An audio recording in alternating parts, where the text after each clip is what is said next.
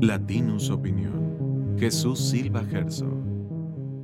En menos de un año, el presidente López Obrador va a entregar la banda presidencial a su sucesora. Estamos ya con las elecciones a la, a la vuelta de la esquina eh, y en estos momentos se propone una sacudida radical a la estructura del, del Estado mexicano, eliminar eh, ese eh, complejo mecanismo de organizaciones autónomas que se han ido formando a lo largo de las décadas recientes eh, a través de, de, negociaciones complejas entre las fuerzas políticas del gobierno y de las oposiciones.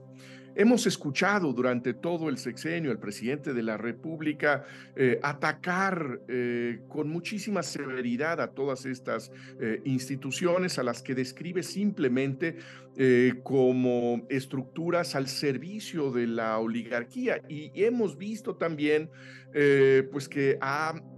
tratado de asfixiarlas presupuestalmente, que ha ignorado sus resoluciones, que ha dejado vacíos los asientos que que se van desocupando dentro de sus juntas directivas y también hemos visto pues que ha tratado de ocupar estas instituciones con militantes abiertos de su eh, movimiento.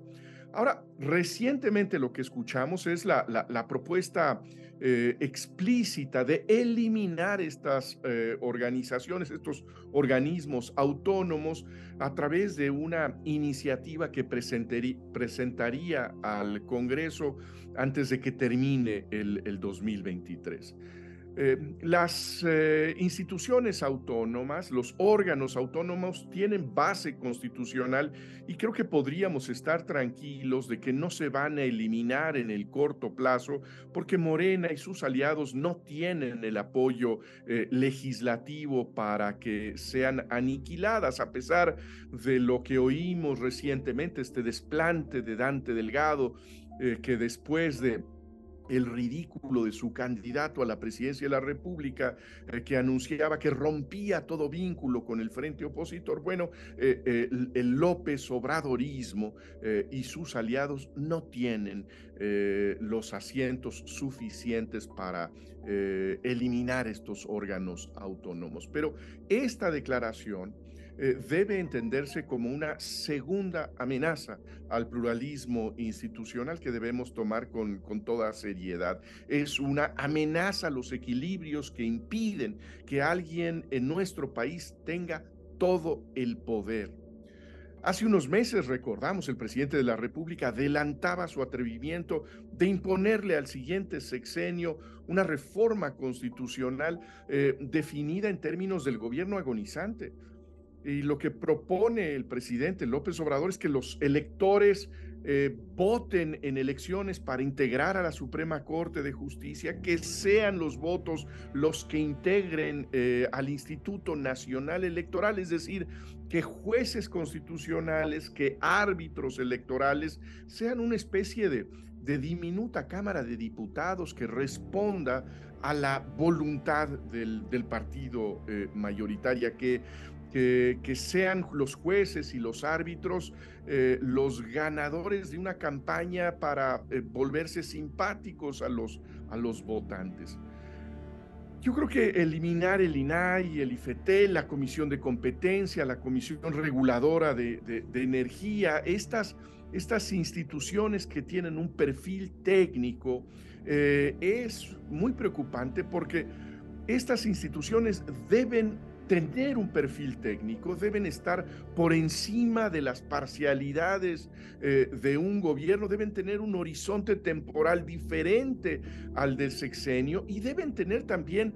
pues una formación distinta a la del el reclutamiento propiamente eh, burocrático o partidista todas las democracias constitucionales eh, eh, en, el, en, el, mundo tienen estas cápsulas técnicas, tienen estos espacios de autonomía eh, que deben tener pues la, la, corpulencia para enfrentar a los políticos, para enfrentar a las grandes empresas.